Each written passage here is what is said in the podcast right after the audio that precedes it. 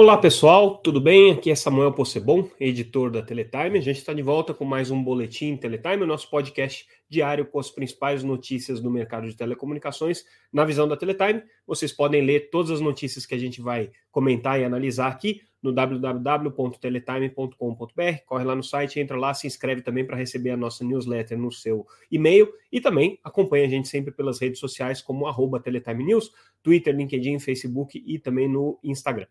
Bom, hoje é, vai ser um podcast um pouquinho mais longo, porque tem muito assunto importante para a gente comentar. É, a gente não conseguiu deixar nenhuma matéria de fora aqui, porque tudo tem uma relevância e você sabe como é que é jornalista e a gente gosta de falar dos assuntos quando eles são relevantes. Então, vamos começar pelo mais curto, mas não por isso menos importante. A Anatel confirmou para a semana que vem é, a retomada da análise do processo de venda do controle da Vital é, pela Oi. Então, a Oi vendeu o controle da Vital para o fundo BTG. É, essa análise já tinha sido, é, começou a ser analisada né, é, no, no, no dia 15 passado. É, era uma edição, uma, uma reunião extraordinária do Conselho da Anatel, foi suspensa por um pedido de vista do conselheiro Emanuel Campelo, e aí agora, no próximo dia 5, quinta-feira, a Anatel retoma essa análise na sua reunião ordinária. Então, existe né, uma frequência aí que a Anatel faz todos os meses é, das suas reuniões é, periódicas, e aí já estava prevista essa reunião, o assunto está oficialmente pautado. Vale a gente ficar de olho para entender o que, que o conselheiro Emanuel Campelo vai trazer de novidades na sua análise. Ele traz um voto vistas. Os outros conselheiros que chegaram a manifestar uma certa concordância com a análise do relator do caso, né? o, o, o conselheiro é, Vicente Aquino. É, optaram por não definir o seu voto, então estão abertos ainda as contribuições do conselheiro Emanuel. É, até então, o relator vinha manifestando uma concordância praticamente é, completa com a área técnica da Anatel, que por sua vez estava aprovando a, a, a, transação sem nenhum tipo de é, imposição mais complicada. Existem algumas restrições que estão sendo colocadas ali, mas nada que inviabilize a operação. Vamos ver agora com o voto do conselheiro Manuel Campelo se muda alguma coisa. A tendência é que seja aprovado, mas a Anatel é sempre é, uma surpresa aí. Vamos ficar de olho na reunião que acontece na semana que vem, no dia 5. Então já está confirmado isso. É, aí a gente é, vai agora para a grande notícia do dia. A Oi oficializou a venda da sua base de TV por assinatura via satélite e também a base de IPTV para Sky. É, no ano passado, aliás, um pouco antes até, inclusive acho que em 2020, a Oi colocou à venda o seu negócio de TV por assinatura. Ela tem o Oi TV, com mais ou menos 1,8 milhões de assinantes aí no DTH, e ela colocou é, essa operação à venda por praticamente nada. O que ela estava pedindo na ocasião eram 20 milhões de reais e mais né, dois compromissos importantes do comprador. Teria que assumir o contrato de satélites, que a Oi tinha, tem ainda com a SES, que é uma operadora de satélites, esse contrato iria até 2027 e teria que assumir também é, os custos e os contratos de programação que a OITV tinha, que são contratos também de longo prazo né, e pesados. São contratos aí que têm um custo bastante elevado. Basicamente, o que a Oi estava fazendo era se livrar desses compromissos. Durante todo esse período, a Oi negociou com um monte de gente, várias é, empresas é, manifestaram interesse, mas estava difícil de encontrar um comprador.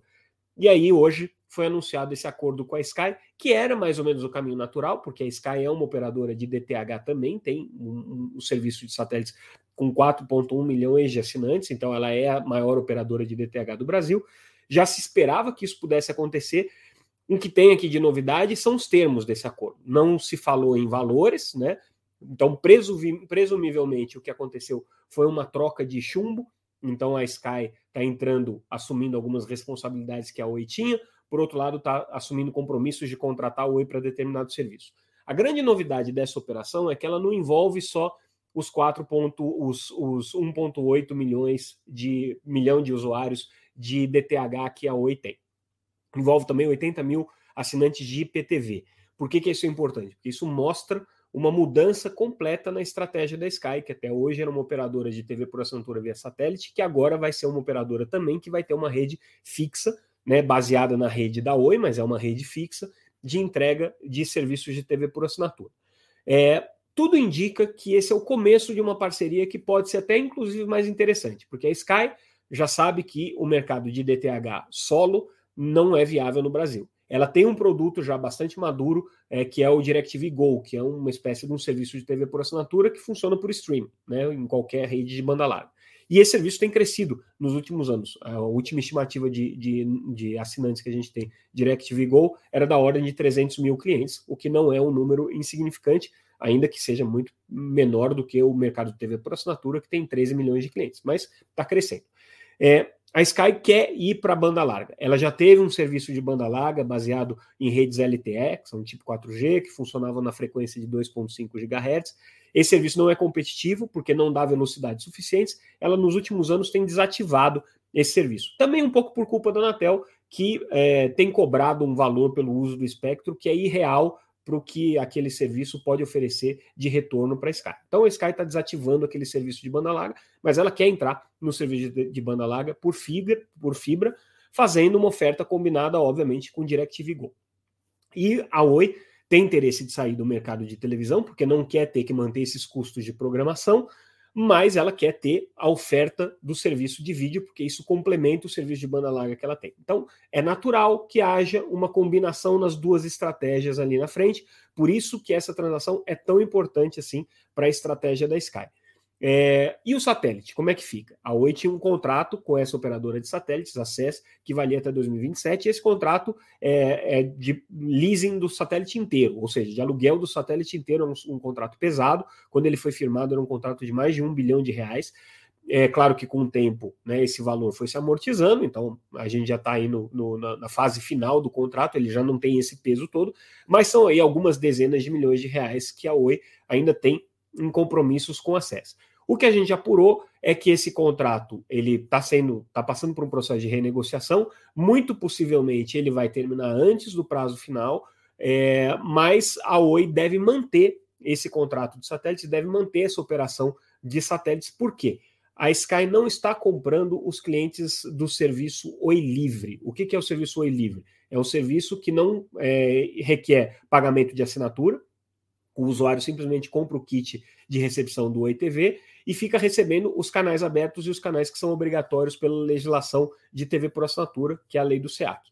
É, a Oi tem uma quantidade significativa de clientes aí no Oi Livre. Ela tem mais de um milhão de clientes, tem 1,3 milhões de clientes no Oi Livre, é, e ela é, não está vendendo esses clientes para a Sky. A Sky não está levando esses clientes. Então ela vai manter essa base do Oi Livre, eles vão ser aos poucos ou migrados para outro serviço, ou vão ser simplesmente desativados, que vai ser mais ou menos o período em que ela ainda vai ter de contrato com acesso, coisa aí de dois anos, dois anos e pouco, é, até que esse serviço de DTH seja efetivamente desativado, e também até que a Sky consiga fazer a migração dos 1,8 milhão de clientes que ela tem, comprando clientes pagos, né, pagantes que a, que a, que ela, que a, a Oi TV tem, migrar isso ou para a base da própria Sky, ou eventualmente para a base do DirecTV Go, a depender aí do footprint de cobertura de, de é, banda larga que a Sky consiga negociar com a Oi ou é, das condições aí de mercado. Então a Sky tem dois caminhos e essa grande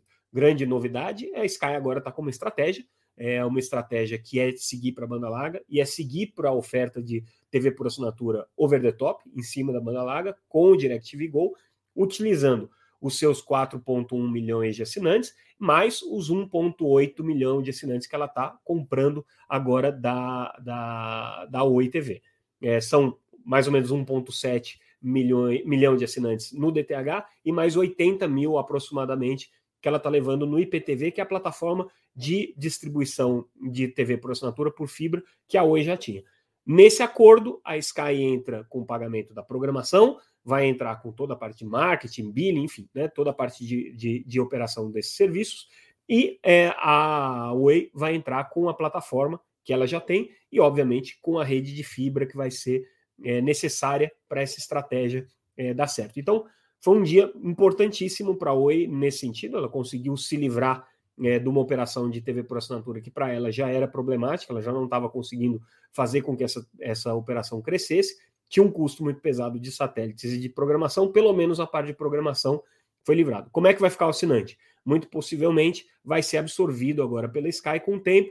A Sky recentemente já comprou também a base de assinantes da Algar, então ela já tem experiência de fazer esse processo de absorção. Claro que os concorrentes, principalmente a Claro, né, sem fazer uma, um trocadilho, a Claro, que é a maior concorrente em TV por assinatura, vai brigar para tentar pegar nesse processo de transição os clientes da Sky. Lembrando, da, da Oi TV, perdão. Lembrando que essa transação precisa passar pelo CAD. E tem algumas questões complicadas aí. Primeiro, é, contratos de programação. A Sky tem contratos de programação com determinadas programadoras, a Oi tem outros contratos de programação com outras programadoras. Como existe uma concentração de mercado, é muito provável que o CAD imponha alguns remédios, como é, a uniformização, por exemplo, das bases de programação. Isso é uma coisa que vai ter que ser feita. O outro problema que tem é toda a cadeia de é, instaladores de antenas que estão atrelados aí à Oi TV e que agora é, vão ter que é, ser absorvidos de alguma maneira pela Sky. Só que existe redundância, porque a Sky já tem anteneiros, já tem é, instaladores de antenas em determinadas cidades, e aí né, a questão é como é que vão ficar esses contratos aí.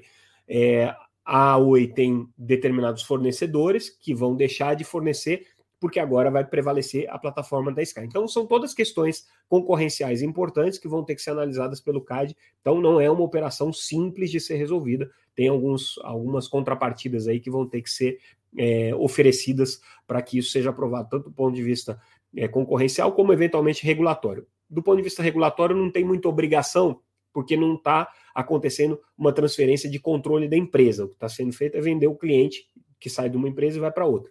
Então, como não existe mudança de controle, em tese a Anatel não precisa é, dar o aval. Porém, é, a Anatel faz análises também de questões competitivas, concorrenciais, lembrando que o mercado de TV por assinatura já é super competitivo, né? já é super é, é concentrado, perdão.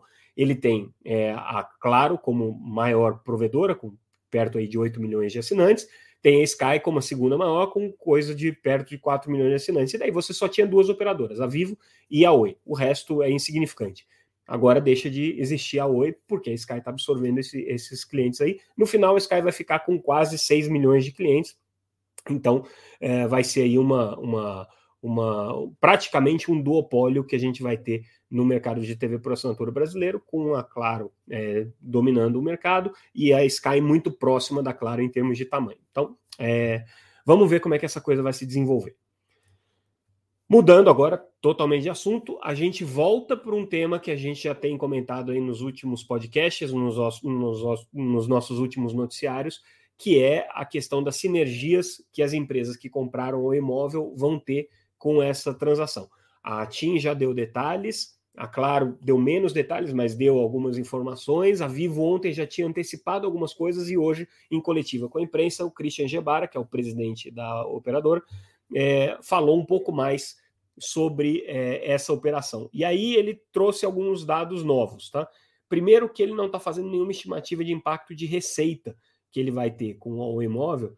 E é, pelo que a gente entende nas entrelinhas do que ele falou aqui, o impacto, se tiver, vai ser inclusive um pouco negativo, porque a Oi Móvel está vindo é, para a base da, da Vivo, é, incorporando basicamente clientes da, da, da modalidade pré-pago, que tem um ticket de um ticket médio muito baixo, um, um nível de recargas muito baixo, né? E mesmo os clientes pós-pago não são clientes é, que estão no, no, no, na, na camada mais alta em termos de poder de consumo. Então, são clientes que hoje gastam menos com o imóvel do que os clientes da Vivo gastam com a Vivo. Então, a Vivo está incorporando clientes que vão ter uma rentabilidade menor.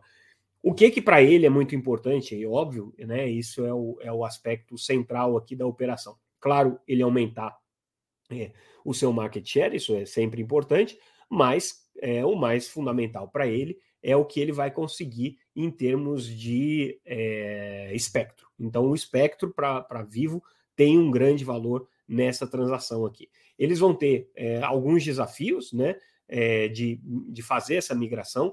Também deram alguns detalhes de como é que vai funcionar esse processo da migração, então vale a pena conferir ali, a gente traz os detalhes, mas basicamente é parecido com o que a TIM e a Claro vão fazer, que é uma transição é, no primeiro ano, basicamente a Oi está sendo contratada para operar esses clientes, né? Então nada muda para o cliente da Oi, aos poucos essa migração vai acontecendo em termos de sistemas, em termos de bases de dados e daqui a um ano, aproximadamente, eles já estão totalmente migrados incorporados aqui no caso da Vivo, como está acontecendo com os clientes que vão ser migrados para a TIM também.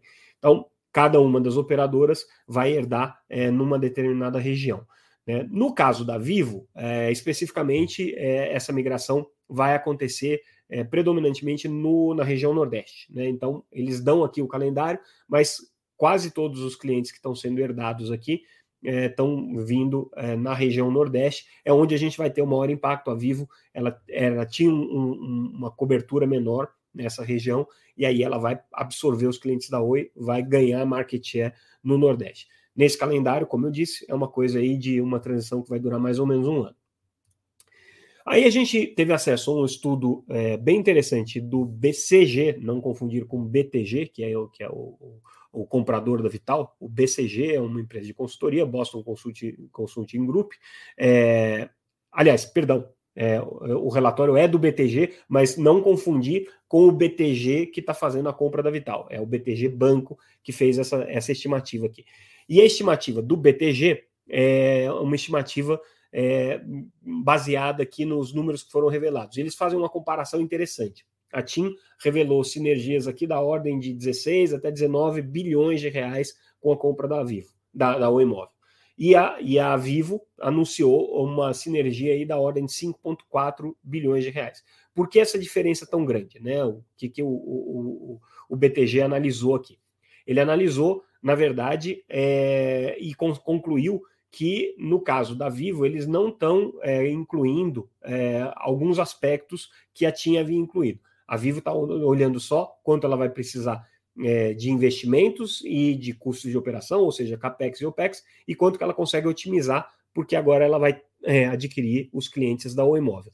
No caso da TIM, é, eles olharam receitas futuras também, a possibilidade de redução de churn e a criação de novas oportunidades de receita. Então são metodologias bem diferentes que chegam a números bastante distintos aqui, né? No caso da, das sinergias anunciadas pela Vivo, é praticamente um terço aqui daquilo que a, que a, que a TIM está esperando receber. Né? No caso da Claro, eles não entraram por essa seara, fizeram mais uma análise de quanto que eles conseguem converter desse novo cliente em novas receitas, e aí né, não, não tem tanta divergência metodológica aqui.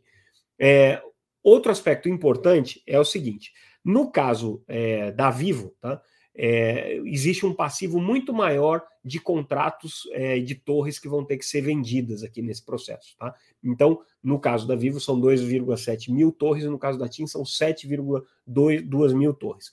Ao se desfazer desses contratos, ela ganha uma sinergia, e por isso, no caso da Vivo, a sinergia é menor, porque são menos torres, 1,4 bilhão de reais, contra é, 4,1 bilhões de reais no caso da TIM. Então, tudo isso aqui nas contas do BTG não confundir BTG com BCG e nem com BTG que comprou Vital, que é outra parte do BTG. É, nos estudos do BTG Pactual, é, essas são as razões pelas quais se explica aqui a divergência entre os números da TIM e da Vivo em relação a essas sinergias aqui. A gente traz mais detalhes na matéria, confere lá no site se você estiver interessado.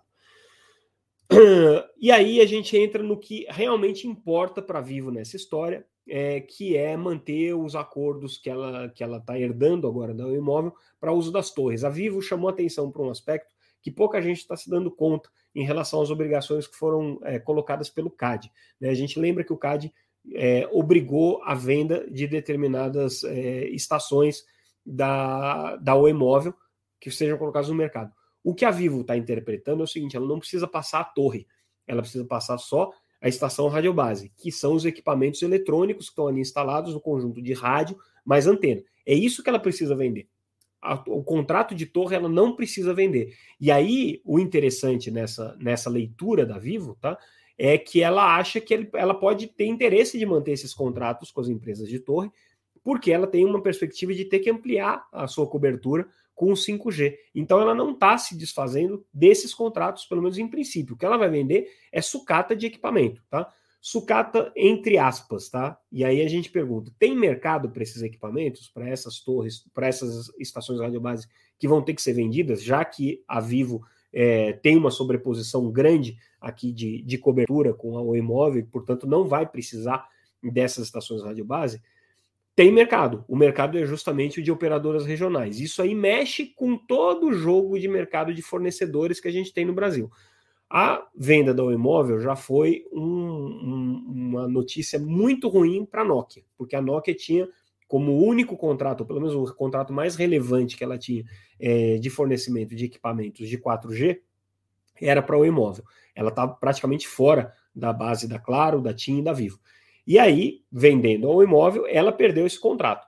Agora, se além de tudo isso, a, a Vivo, e é de se pressupor que a TIM e a Claro vão fazer, vão seguir o mesmo caminho, se além de tudo isso a Vivo começa a vender os equipamentos para os operadores regionais, isso pode diminuir ainda mais o, o tamanho do mercado para os fornecedores tradicionais, considerando aí a expansão do 5G, porque eles vão ter que é, comprar equipamentos de 5G, mas também vão comprar eventualmente equipamentos de 4G, né? Então, é, em alguns casos, eles têm até frequências que podem operar com 4G. Então, existe aí uma, uma, uma nova componente, que é a Oi vendendo equipamentos. Claro que esses equipamentos podem ser vendidos para o exterior também, e esses equipamentos podem ser simplesmente é, é, vendidos como sucata. Né? Tudo isso vai depender, obviamente, das condições de mercado agora. Então, é, é, são, são aspectos aí que a gente vai ficar de olho. E aí, com isso, a gente encerra a nossa cobertura sobre o caso O Imóvel, né, sobre as, as, as implicações para Vivo, mas vamos para algumas coisas importantes aqui que dizem respeito ao Congresso. Hoje, a Comissão de Ciência e Tecnologia é, aprovou um projeto importante, é um projeto que prevê é, aplicação de zero rating, que é a não cobrança né, pelo tráfego de dados, para os serviços públicos. Esse projeto é, foi aprovado agora na Comissão de Ciência e Tecnologia do Senado, mas ele ainda tem que passar pela Comissão de Assuntos Econômicos. É, e é um projeto que está em discussão desde 2019. Né? Basicamente, o que essa proposta é, traz, é, e o relator é o, Steve, o senador Stevenson Valentim, do Podemos do Rio Grande do Norte, é a possibilidade de que o usuário, quando acessar serviços como o GovBR ou outros serviços de governo, não tenha é, a sua franquia descontada, ou seja, as operadoras móveis vão ter que assumir aquele tráfego sem descontar aquilo da franquia. Isso é importante porque, obviamente, é, facilita o acesso da população, principalmente de baixa renda, usuária de pré-pago, aos serviços de governo, mas tem implicações de custos para as operadoras de telecomunicações. Então, esse processo aqui, é, é, essa, esse projeto de lei tem que ser acompanhado aqui com atenção, porque ele ainda pode ter é, implicações significativas para o mercado de telecomunicações. E hoje também teve uma discussão bem interessante é, sobre regulação de inteligência artificial. A gente sabe que o Congresso está discutindo esse tema de, de inteligência artificial já com, com algum afinco aí nos últimos anos, né? Já foi aprovado, inclusive, é, um, uma, uma, uma, uma, proposta de, de é, marco legal para inteligência artificial, está sendo discutida uma proposta para isso. E aí, hoje, nesse, nesse debate que aconteceu no Senado, na Comissão de Juristas do Senado Federal, é, vários especialistas falaram do assunto e mais ou menos o consenso, pelo menos que a gente é, pôde depreender aqui das falas dos participantes, o consenso é quase todo no sentido de se criar uma entidade que seja um, que atue como um regulador da questão de inteligência artificial no Brasil. Por que, que quase um consenso? Porque existe uma manifestação, foi feita pela advogada Ana Paula Bialer. A Ana Paula Bialer ela tem vinculação é, principalmente com a Brascom, que é a associação que representa as grandes empresas de software globais e que tem interesse direto nessa questão de inteligência artificial, em que ela propõe uma autorregulação. Mas, fora isso, os outros especialistas foram todos é, bastante categóricos na importância de você ter é, um, um, ente regulador. Até mesmo especialistas é, de, de é, entidades normalmente mais liberais nas suas análises, como é o caso, por exemplo, do IDP e do INSPER, né, que trouxeram essa visão também, né, sem falar de outros pesquisadores que já são mais, têm uma tendência mais regulatória. Assim. Então, debate importante, confere lá no site também, a gente traz mais detalhes sobre essa informação. É, e aí a gente segue para as rodadas de balanços dos fornecedores. É, a Nokia, que a gente acabou de comentar, né, que está impactada aí com a, com a venda do imóvel, teve uma queda de receita de 16% na América Latina no primeiro trimestre. Não tem nada a ver com isso, tá? É, a queda, ao que tudo indica, está é, tá relacionada só a uma variação aí no mercado de cabos submarinos. Lembrando que a, a Nokia, quando comprou a Alcatel, herdou uma, uma, uma parte importante aí do mercado de, de cabos submarinos do mundo, né? Porque a Alcatel era um grande player aí nessa área. Então, isso trouxe um impacto significativo para ela. No restante, é, ao que tudo indica aqui, as receitas cresceram. Então, não foi por isso que ela teve impacto. E aí, a outra empresa que divulgou balanço é a Huawei, que já vem apresentando balanços aqui nos últimos, nos últimos trimestres cada vez mais é, desafiados, vamos dizer assim, e com quedas né, de, de receita. É, ela teve uma queda no primeiro trimestre é, de quase 14% abaixo do que havia sido reportado no mesmo período do ano passado. Né?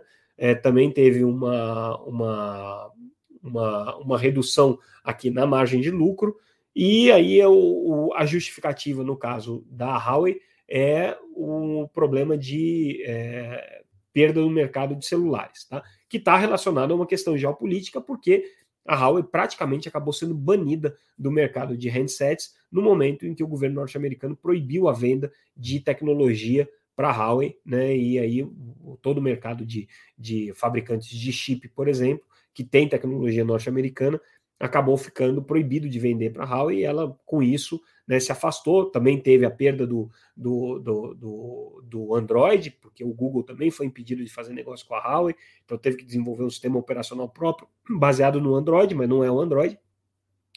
Ficou fora da loja de aplicativos Android, enfim, né, todos os problemas geopolíticos aí é, em função dessa briga com os Estados Unidos, que afetaram principalmente o mercado de, de handsets da Huawei, e aí isso teve impacto nos resultados da empresa agora do primeiro trimestre.